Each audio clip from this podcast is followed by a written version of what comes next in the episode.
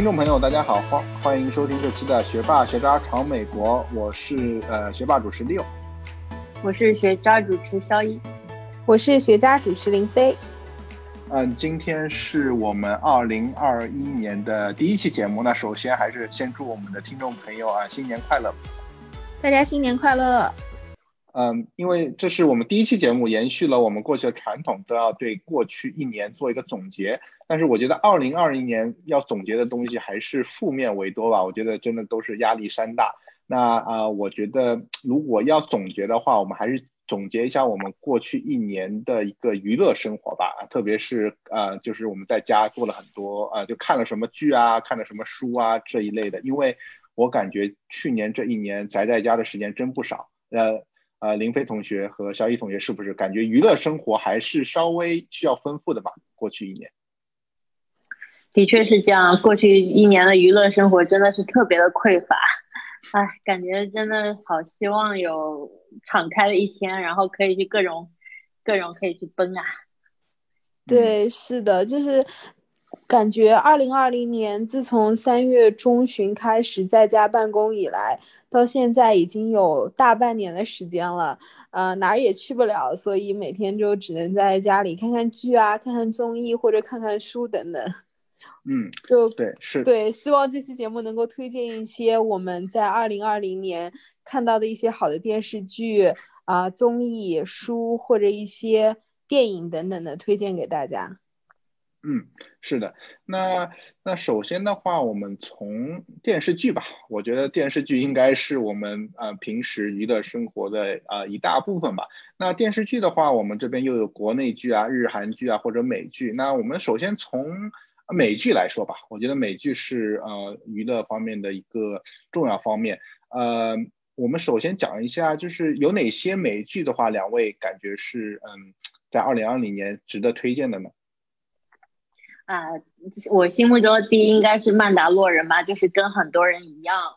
呃，就是特别的，就怎么说呢，特又特别暖，特别好看，反正就是各方面都很优秀。当然了，就是呃，还有一个一个原因就是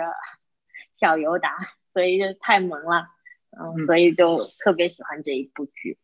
对，曼达洛人是不是就是跟星战星战有关的一个电视剧？是不是在美国就是很多星战迷都会去，或者是全球吧？我觉得全球有很多星战迷，是不是？呃，这个是要要知道一些星战的历史才能去看的。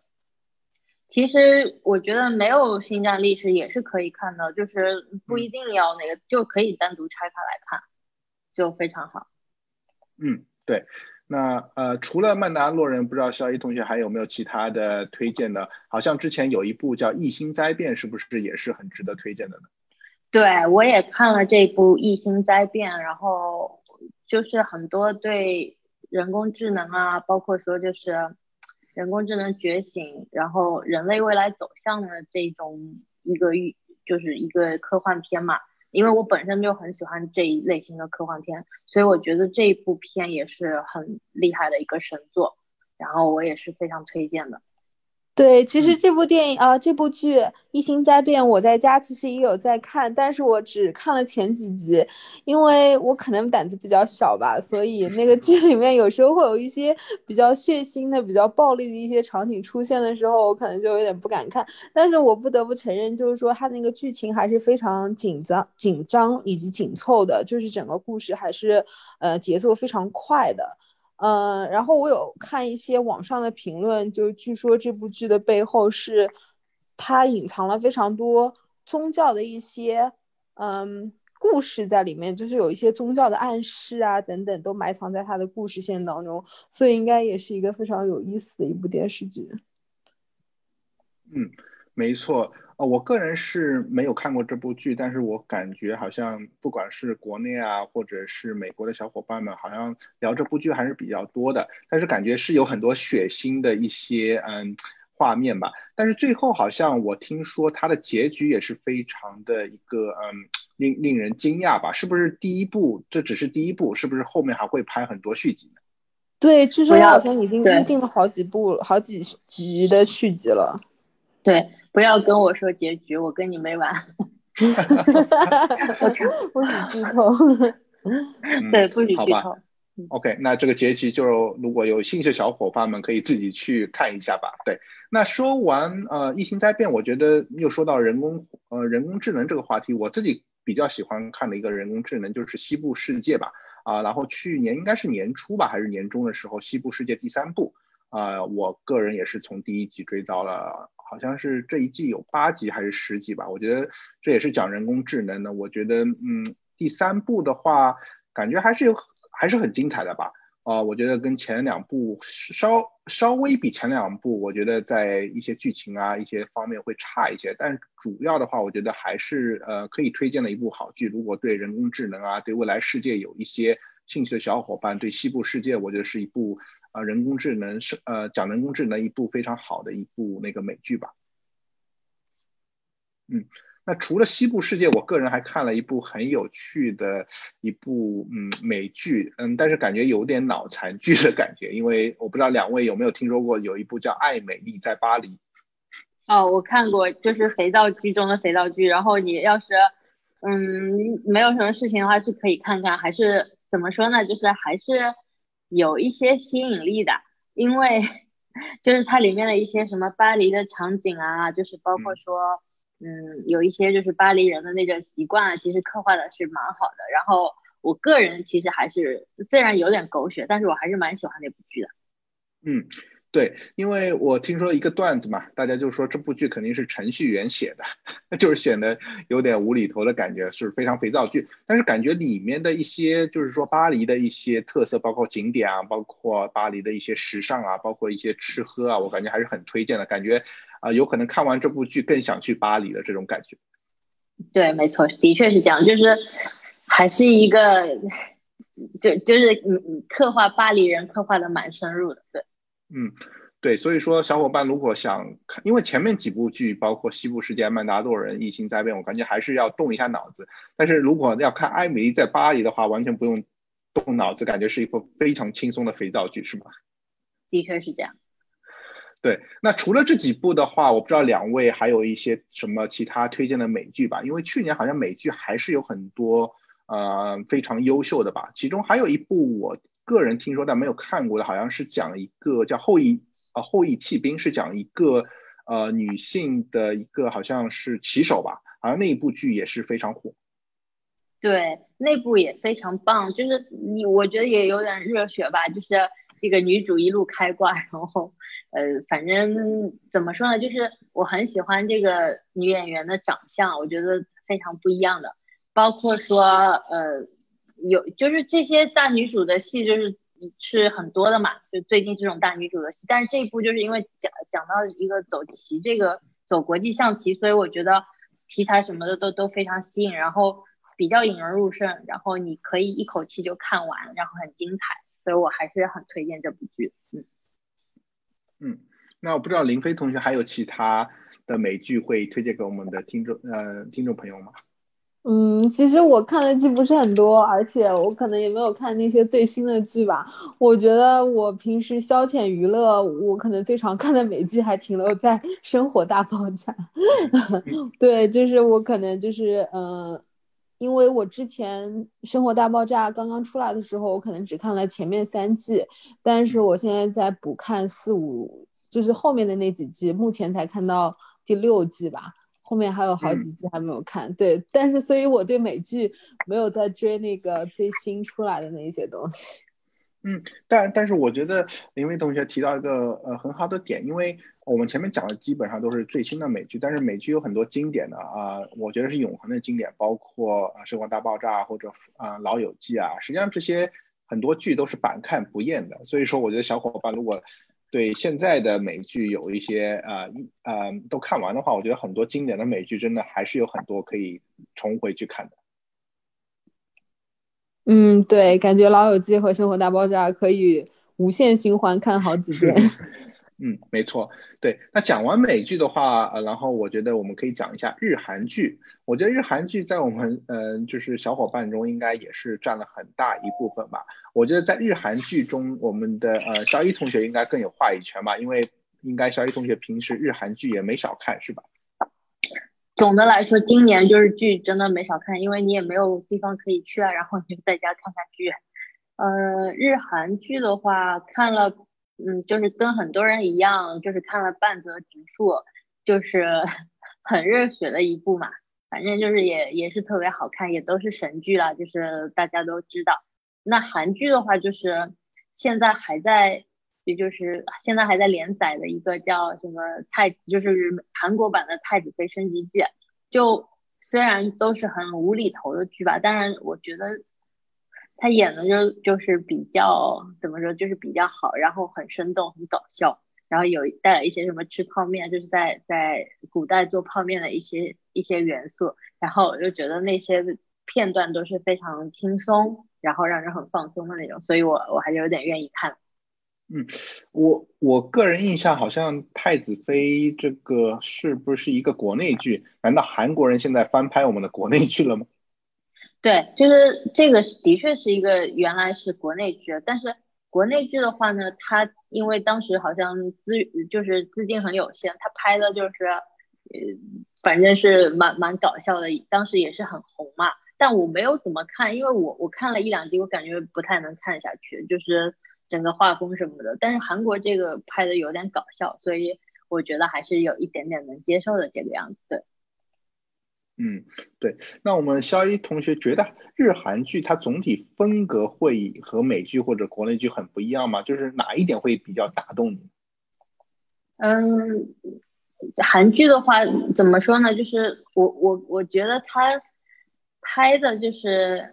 有一些细节，有一些比较好的剧吧，他拍的那个演技啊各方面其实还是蛮自然的。当然，我不是说国剧不好啦。可是就会让你起到比较放松，然后它有一些家长里短的戏，你就感觉说哦，嗯，看看还是蛮有意思的，对你不会觉得说特别无聊，所以我还是会去看一下。对，嗯，对，感觉韩剧有可能还是比较轻松吧，应该就是说也不是用太烧脑，但是感觉又很贴近生活。对，当然还有我的，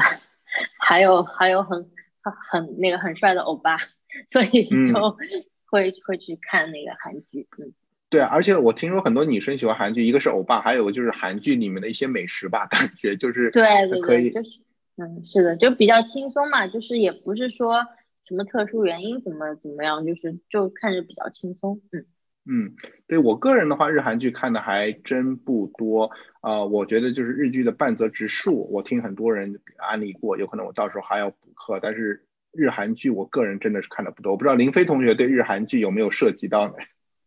嗯，对我今年几乎没有看任何的日韩剧。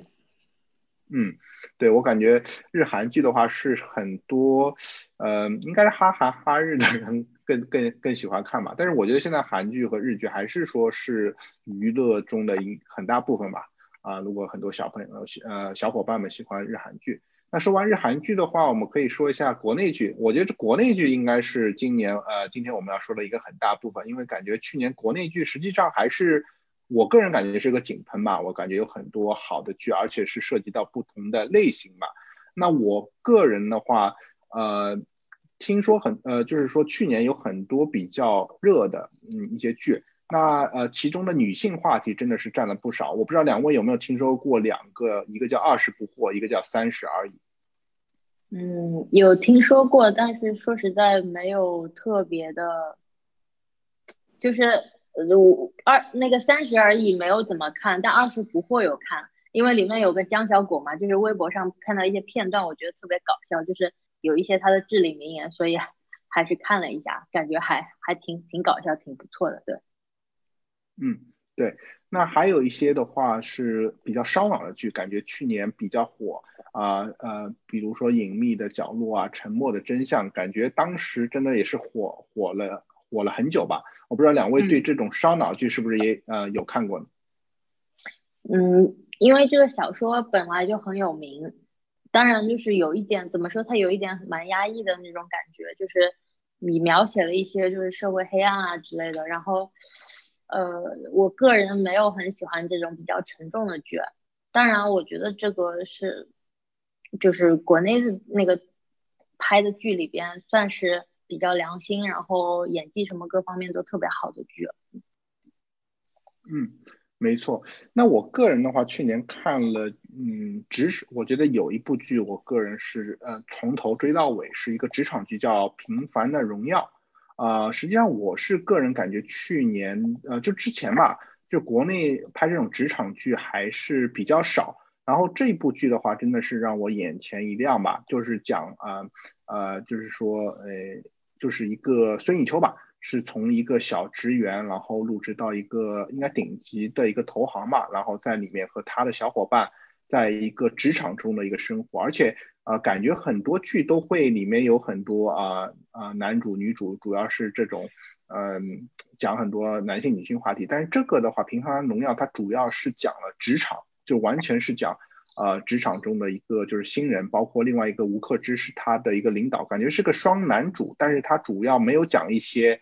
呃，一些就是说很俗套的东西，我感觉他最终还是停留在了讲一个就是说在职场中的一个奋斗和个人的成长的经验。所以说，我觉得这一部剧让我眼前一亮吧。我就觉得，因为啊之前的国内剧讲这种职场，而且这么励志的，嗯，这种剧还是比较少吧。我觉得他真的是拍出了就是说职场人的一些艰辛吧。我不知道两位对《平凡的荣耀》是不是有一些呃有有看过呢？嗯，我看了前几集，我觉得就像你说的，就是很多现在很多职场剧其实都是披着职场剧外衣的偶像剧，对。但是这部剧可能就是实打实的讲在职场发生的故事。然后据说它也是翻拍韩剧吧，韩剧好像也有也是一个类似主题的一部职场剧，然后获得的口碑非常高。然后国内就翻拍了这部《平凡的荣耀》，但是。但是我还是有一有几点想吐槽，就是，嗯，我我觉得他可能拍的办公室的场景不是特别真实吧，因为我记得，嗯，我不是说他的故事不真实，我只是说他办公室整个环境的设计并不是非常真实，就是你可以去看那个剧里面，就是那个办公室里面充满了大量的纸张、大量的文件、大量的书，我觉得可能现在的现代的办公室应该。所有的人都基本上都是无纸化办公，基本上就不会存在什么大量的文件需要，就是你你你你真的需要把它打印出来，然后有大量的纸张 堆在你的办公室当中，这是第一点。第二点，我就觉得可能我的上司，我没有遇到一个这么情绪化的上司，就是如果他哪天心心情不好的话，就会对着下属大大吼大叫。我觉得这个好像不是特别的真实，可能不会。非常出现在职现在真实环境下的职场当中嘛，所以就是这些不真实的点让我，嗯，可能让我不是特别的舒服。然后我就看了几集之后就没有继续看下去了。我不知道你你你你有没有注意到这些点？哎，嗯，这些点我个人好像就是没有想的太，就是跟我个人的一些嗯去去比较吧。我我现在听林飞。同学这么一说，我我是觉得好像有一点就是不是那么接地气，但是我是觉得，嗯，它主要的，就是呃和就是说，虽然说有一些这这些一些一些小的缺点吧，但是我是觉得大大方向它还是说可以展现出一些职场人的一些艰辛吧。我觉得特别让我注意的一点就是说，呃，里面他讲了一些就是职场的呃 PUA 吧。就是说，呃，里面有一个女生叫蓝千怡嘛，然后就是感觉进进进组以后啊，因为他们那个组啊，好像是能源组的话，其他几位上司都是男性，然后就是特别讲了很多这个，嗯，呃，职场的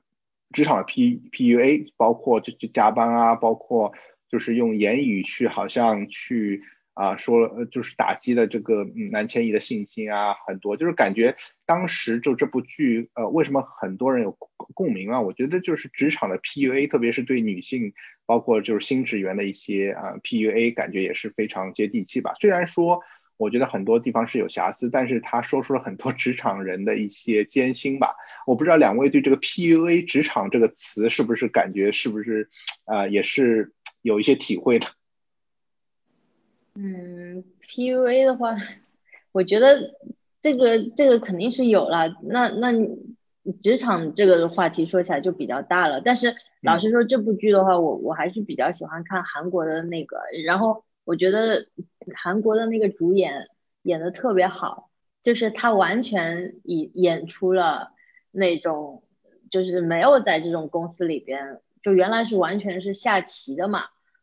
然后我我是其实蛮喜欢韩国那部，因为我先看了韩国那部，就后边的话就感觉，嗯，国内的那部就有一丢丢比较嘛。当然我觉得也也演的是非常不错了，可是我个人还是蛮倾向韩国，就是他那个男主演的真的特别好，就是很迷茫，然后又很。就是又默默的那种，就不是很呆，但是也不也不矫揉造作，反正就让人印象蛮深刻的。嗯嗯，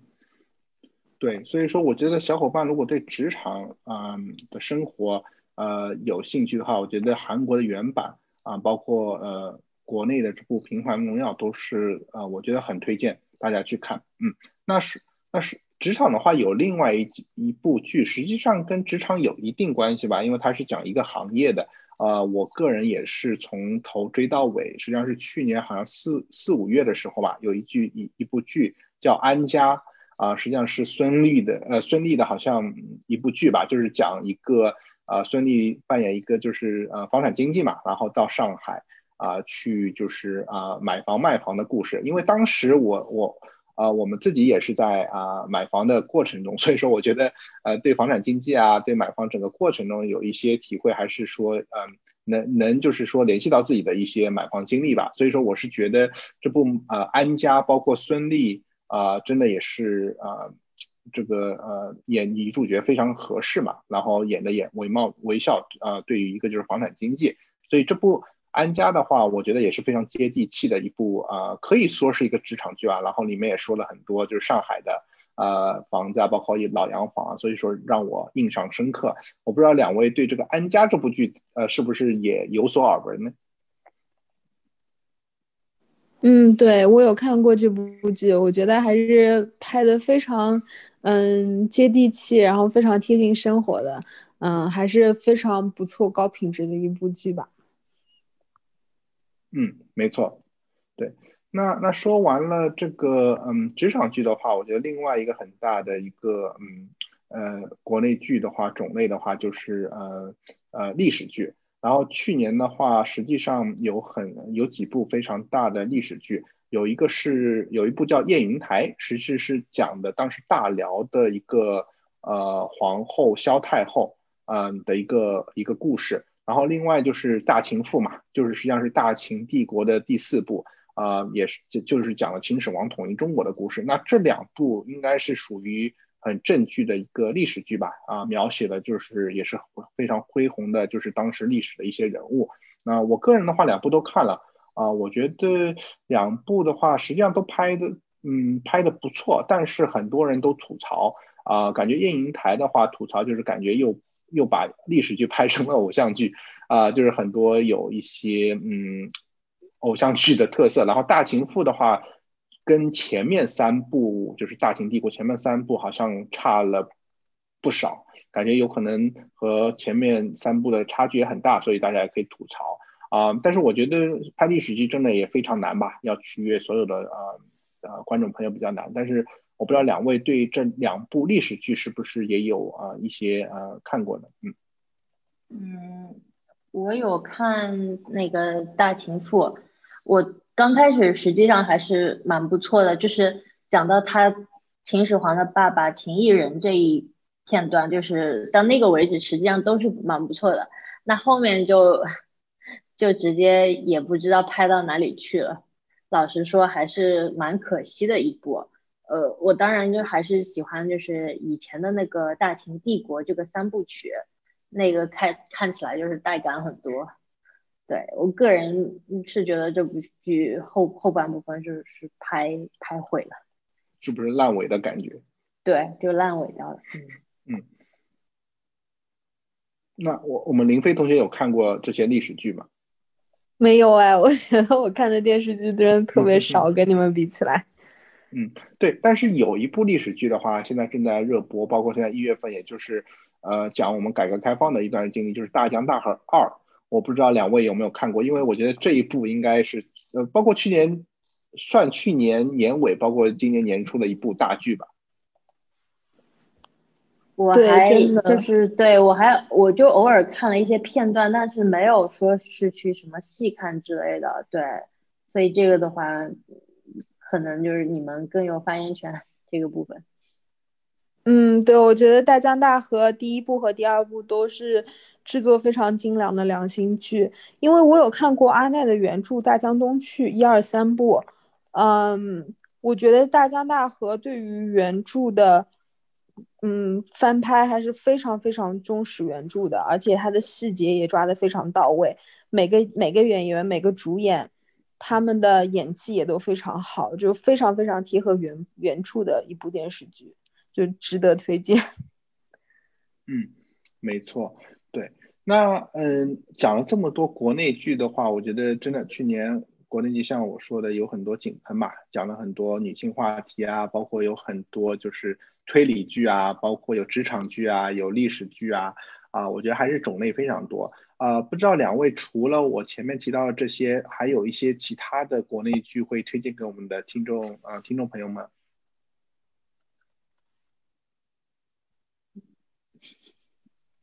嗯，没有哎，就可能看剧方面真的是看的比较少吧。嗯，好，呃，那是那说完我们那个国内剧的话，我们可以讲一下还有一个比较轻松的那个类别，就是综艺吧。啊，因为感觉综艺也是真的，每年综艺节目真的也是层出不穷嘛，每个月都有很多很多综艺节目啊上线嘛。我那综艺节目的话，我个人印象最深，我觉得去年也是最火的一期，也是一个女性话题的一个综艺节，叫《乘风破浪的姐姐》。我不知道两位两位是不是有所耳闻呢？没有看这这个剧，我就算了吧。我不我不是很很很看这种剧的，对。我很少看综艺，对对，《乘风破浪姐姐》就是。嗯，特别特别的火，我记得在二零二零年的时候，尤其是刚刚播出的时候，热度非常的高。嗯，我有看了前大概两集到三集吧，当时觉得这个话题非常的新鲜，因为。啊，三十加的姐姐，然后还要组成女团，然后里面非常多的人都是熟面孔，大家经常在各种综艺节目啊或者影视剧作品当中见到他们，所以一开始还是觉得非常新鲜有趣的。不管是看他们在私底下的互动，或者是在舞台上的表演，都觉得非常有意思。但是后来这个节目就 高开低走吧，嗯，其中其中当然有各种各样的原因吧，但是我我觉得可能就是嗯。就节节目到后面有一些重复了，因为你看他们不停的，嗯，就是排排练排练表演，然后演出淘汰，然后再重新组队，再排练表演，再再淘汰，就是可能观众会有一些疲劳吧，到最后视觉疲劳，嗯，对，嗯，没错，对，感觉就是好像战战线拉的太长了，然后后面有一些重复，但是我觉得他是抓住了现在一个社会的。啊，一个痛点嘛，就感觉三十加的姐姐，然后需要重新去，就是去，嗯，证明自己吧。我觉得也是一个女性的话题。所以说去年真的，而且这个他的这个选题，包括他这个节目也是，呃，之前没有先例的吧。所以说我觉得会引起很多人的一些共鸣吧。那呃，去年还有一些节目的话，我觉得就是，嗯，之前的已经有成功例子，那还有很多第二季。包括乐队的夏天第二季、明日之子第第四季，包括这些就是音乐节目，有很多音乐节目。我不知道，呃，两位对乐队的夏天和明日之子这这种音乐节目的就是续集吧，呃，对于二零二零年他们的表现有自己的一些看法吗？嗯，这个我也没有看。嗯，我觉得像这种综艺节目的第一季、第二季、第三季等等，就是你每年都要做一季的这种节目，很容易陷入一些重复当中。就是如何避免观众的审美厌倦，如何在每一季当中推陈出新，我觉得这个是非常重要的。那乐队的夏天，我可能没有特别大的发言权吧，因为我都第一季、第二季也没有很认真的去看。但是我觉得《明日之》。子第四季，它可能就是，呃，是有在努力做出创新的，因为我们可以看到，就是原来《明日之子》第一季选择的是是男生的偶像，那第二季可能选择的是女生的偶像，但是这次到第四季，嗯，他们推出的是一个乐团，以乐团的形式来进行选秀，然后在这一季当中可以看到有非常多的就是比较新奇的一些乐队，就比如说有唢呐的表演啊，或者说有其他其他一些乐器的表演、民乐的表演等等，就觉得哎，节目组在这方面还是非常用心的，就是有在嗯不断的做出创新，有在不断的用新的视角来进行选秀节目的制作，所以从这个方面，我觉得还是可以表扬一下的。嗯，没错。那从我这边，实际上我是看了《乐队的夏天》，因为我对《乐队夏天》的第一季还是印象非常深刻，感觉应该是一个非常成功的，啊，把很多小众的乐队推到啊前线吧。因为呃，我个人是嗯，在那个《乐乐队的夏天》第一季之后，这就是追了很多乐队的歌嘛，啊，包括每次如果要出去旅行啊，也会放很多乐队的歌。我觉得之前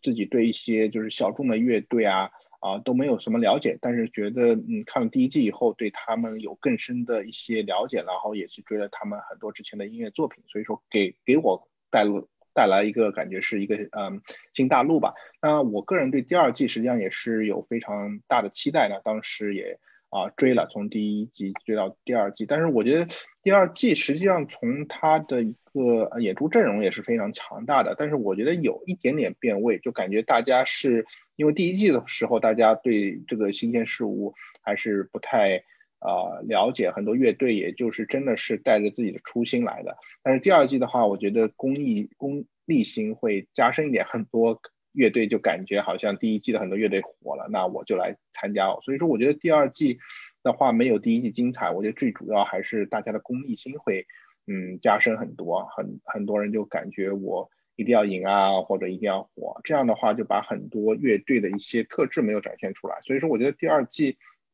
我个人总体来说还是发现了一些啊一些就是小众乐队会会非常嗯非常棒的小众乐队，但是我感觉和第一季还是有一定差距吧。嗯，对。那说完这个乐队的夏天的话，呃，综艺节目的话，呃，其还有一部非常呃就是跟。跟职场非常有关的嘛，叫《心动的 offer》，嗯，包括啊，我不知道两位有没有呃看过这一部呢？嗯，没有。嗯，《心动的 offer 二》最近一直在追。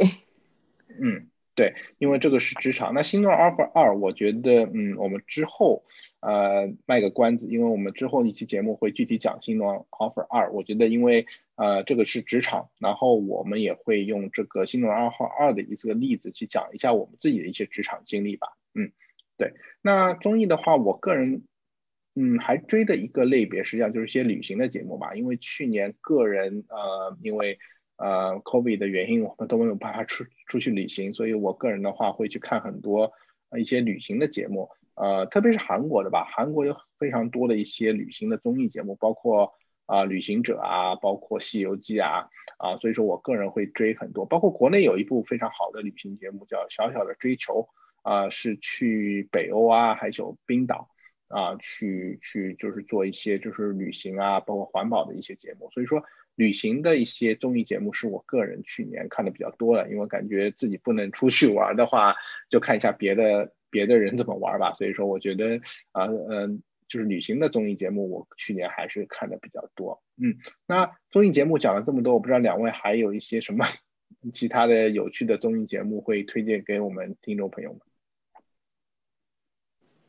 嗯，最近《奇葩说》第七季开始播了，嗯，有看一些前面的海选啊，还有后面真实辩论的第一集，就觉得还是非常精彩的。嗯。嗯，对，不知道你们有没有在追？呃，奇葩说，我看过有一些片段，但是我还没有开始看。嗯，不过我觉得有有时候就是他有一些话题辩论还是蛮精彩，所以我可能后面还是会去看一下。嗯嗯，对，这一季我觉得还是至少开局还是挺有意思的。嗯，没错，对我感觉我听说这个最近其他说，嗯。还是比较火的，而且有很多亮点，所以说之后的话也应该会去追一下。嗯，那说完了那个综艺节目的话，我们就说一下其他的一些类别吧。我觉得去年的话，其他类别包括电影啊、podcast 和书。那电影这嗯，就是这方面，因为去年影院都关掉了，所以说很多电影都是从院线转到呃，就是流媒体平台去放的啊。所以说电影的话，真的去年真的没有怎么看，但是有一部的话是从影院转到线上的，就是呃万众期待的一部，就是迪士尼的一个嗯呃电影，就是我们国嗯就是。国内的那个，哎，那个人叫什么名字？叫刘亦菲演的花木兰。对对对，嗯，呃，这部就是呃刘亦菲演的花木兰，是一个当时嗯迪士尼重点推荐的项目，但是最最后因为 COVID 的原因去到流媒体了啊，所以说这部电影是我后来在呃流媒体上看的，呃，感觉的话，实际上，呃。真的是从我们国人的角度来说，感觉他真的没有展现出花木兰的一些中国元素嘛？感觉他有可能用力过猛的感觉，就感觉不太认同吧。但是我觉得这是我去年应该看的呃几部电影之一吧，因为感觉去年真的是从电影角度来说的话，真的没有什么可以看的，因为基本上电影都能好的一些剧都是转到流媒体去播放。嗯，对，是的，电影方面我确实去年一部也没有看。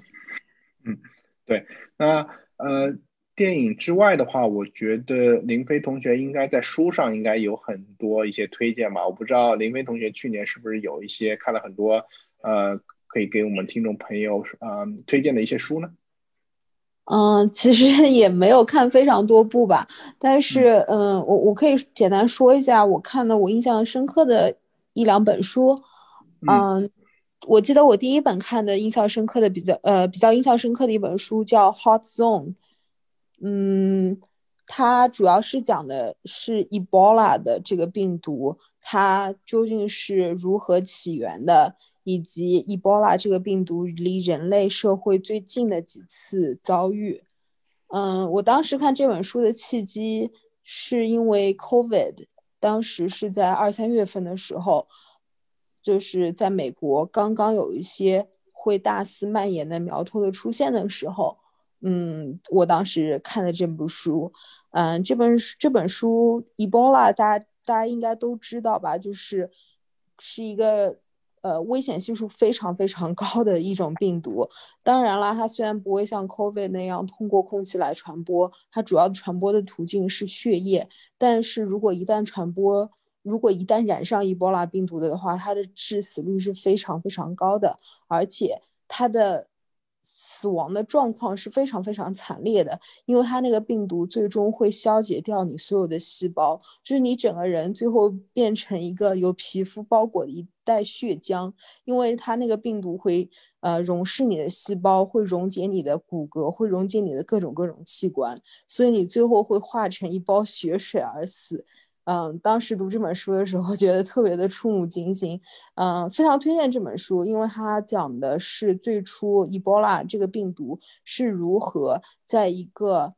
嗯千年无人触碰的洞穴里面被一些旅行的探险者啊接触到，然后被这些旅行的探险探险者带到人类社会当中，然后又一开始是如何在人类的一些比较。啊，非洲的一些村庄当中爆发，然后造成什么样的影响？最后，它这个病毒又如何从一些非洲地区，然后进入到美国？嗯，离人类社会爆发，离人类社会非常的近，几乎是。呃，即将就是 进入到这个社会进行一些广泛的爆发，就是当时在危险的，当时在危险的一些边缘啊，这本书都进行了非常详尽的、大量的细节的描述，所以我觉得还是可以推荐大家阅读一下的吧。啊，然后第二本我想要推荐的书是，嗯，迪士尼的前任 CEO，迪士尼的前任 Chairman。嗯，他的名字叫 Robert Iger，他写的一本嗯自传，名字叫做《The Ride of Lifetime》。嗯，是他描述，是他回忆了自己当初在呃 ABC 嗯做电视节目的，嗯，当时在 ABC 担任总总经理之后，然后又如何一步一步在二零零五年的时候成为了呃迪士尼的总裁的一个故事吧。当时他刚刚接手迪士尼的时候，迪士尼其实是处于一个非常疲软的一个状态，他的一些嗯动画作品其实都还是依靠一些原有的一些动画作品，并没有推出一些非常新的、非常有影响力的一些新的动画创作。他是如何带领着迪士尼一步一步从一些非常疲软的边缘，重新又回到了他现在的一些繁荣的状况。然后他讲述了自己如何呃做出了大量的嗯收购，因为他在任的时期，迪士尼收购了包括皮克斯、包括 Marvel、包括二十一世纪福克斯以及卢卡斯电影等等，进行了大量的一些公司以及 IP 的收购，然后如何把这些。呃，收过来的公司融入迪士尼的环境，然后他其实也分享了自己如何管理一些 artist 或者 creator 的一些经历，因为他作为一个管理者，他需要用一些严格的制度去要求这些 creator，要求这些 artist，但同时这些 artist 和 creator 他们因为一些呃性格的原因，呃，你可能很难去用一些严格的。规律呃，严格的一些条例去管束他们，然后同时你又不影响他，不想影响他们一些创作性的发挥，这是他同时分享了自己这些的管理经验，所以我觉得这本书还是非常值得阅读的吧，就可能推荐这两本书。嗯，对，听上去是两本非常有趣的趣趣的书吧，我觉得嗯非常好的推荐。那我个人的话，去年的话就看了书。嗯，有一本值得推荐的话，就是如果对嗯我们那个总统奥巴马啊，他去年出了一本书，实际上是他两部嗯曲的第一部，就是叫《应许之地》，是讲了他啊啊就是在呃录就是录。呃，白宫的话，前两年到三年的一个故事吧。啊，从他的角度回忆了他很多当时的话，一些嗯，从他的角度回忆他当当时前两年那个任期的一些事情吧。啊，我觉得这个实际上是对奥巴马对政治有兴趣的小伙伴可以阅读一下，因为我感觉奥巴马在美国的，等一下。呃，奥巴马在美国的整个的一个，就是说总统的历史上，也是一个值得非非常值得书写的话，不管是功与过吧，啊，第一个黑人总统，然后包括他第一任任期，也是在刚刚在那个经济，呃，经济萧条的一个呃呃一个时期吧。所以说，如果对当时的一个历史啊，包括对奥巴马有兴趣的话，我觉得这个应许之地也是一个非常好的一本书可以推荐。嗯，对。那我们讲完了书以后的话，我觉得最后一个有可能就是 podcast 吧。我觉得因为 podcast 里面还是有很多一些精彩的节目吧。啊，我个人的话应该没有一些新的 podcast，我觉得还是很多 New York Times 啊，嗯，就是 Daily 啊啊这些的话是我一直在听的，因为它是每天都有新的节目啊，每每次节目都非常新颖啊。呃，不知道两位在 podcast 上有一些什么嗯推荐吧？推荐的吗？嗯，我仍旧是听我喜欢的那个 The Mouse，就是飞蛾，就是飞蛾故事那个呃 podcast，然后还有的话就是听一下 The Daily，就是每天有一些更新，就是关于时事啊，或者是一些嗯关于 COVID 影响到的一些采访啊之类的，所以就这两个我听的比较多。嗯，我最近发现了一个新的 New York New York Times 出的一个 podcast，它其实是一个大概七集到八集的一个非常短的一个 podcast 节目，名字叫做 The Rabbit Hole。嗯，它主要讲的是，它主要在研究一个问题。为什么我们人人与人之间会越来越分裂？我们的想法为什么会差异会越来越大？为什么我们越来越难以认同对方？嗯，他对这个问题做出了一系列的探究吧。首先，前几集的时候，他去采访了一个嗯非常普通的一个美国人，他嗯，我记得 New York Times 的记者。呃，浏览了那个人他四年来的 YouTube 浏览记录，嗯，包括他在 YouTube 上进行的每一次搜索，以及他在 YouTube 上看的每一部影片。然后通过这分析分析他四年来在 YouTube 上的行踪，可以非常明显的感觉到他的政治倾向是有非常非常大的改变的。就是一开始他从一个非常平和的一个非常中立的一个非常支持 minority 以及支持 diversity 的一个人，然后最终呃慢慢慢慢在这四年当中成为了一个非常非常左派的一个人啊，支持。嗯，支持川普，支持支持种族主义等等。嗯，就是你可以看到，其实 social media 或者说人工智能在这方面对我们的影响是非常非常大的。因为 YouTube 它会根据你的浏览记录以及搜索记录，会给你进行一些推荐，以至于让你在这个推荐它推荐的一个方向当中。越来越深的往下走下去，而且其实 social media 的流行，使得当初的话语权从最最最从最大的一些，比如说广播电视台啊，或者从报纸啊、媒体啊等等，就逐渐回归到我们每个人手中。每一个人都可以成立自己的 YouTube channel，每个人都可以在方面上面发表自己的言论。那你你你如何去管制这些言论？你如何去验证他们他们的他们说的合理性？你如何去呃过滤掉一些偏激偏激的一些不正确的言论等等？你如何就是防止人们去过多的接触一些不正确的偏激的言论等等？就是其实这些都是会成为一些社会上非常非常大的问题。然后同时啊，在这个 Rabbit Hole 的后面几集，他采访了一个。嗯，YouTube，嗯，就是单人 YouTuber，他的 follower 最高最就是最高的一个 YouTuber 啊，叫 PewDiePie，嗯，他就是讲述了他跟呃 Wall Street Journal 这两个一个个人和一个美国非常主流媒体之间的一个斗争，啊，你可以看到，其实现在单人的影响力以及。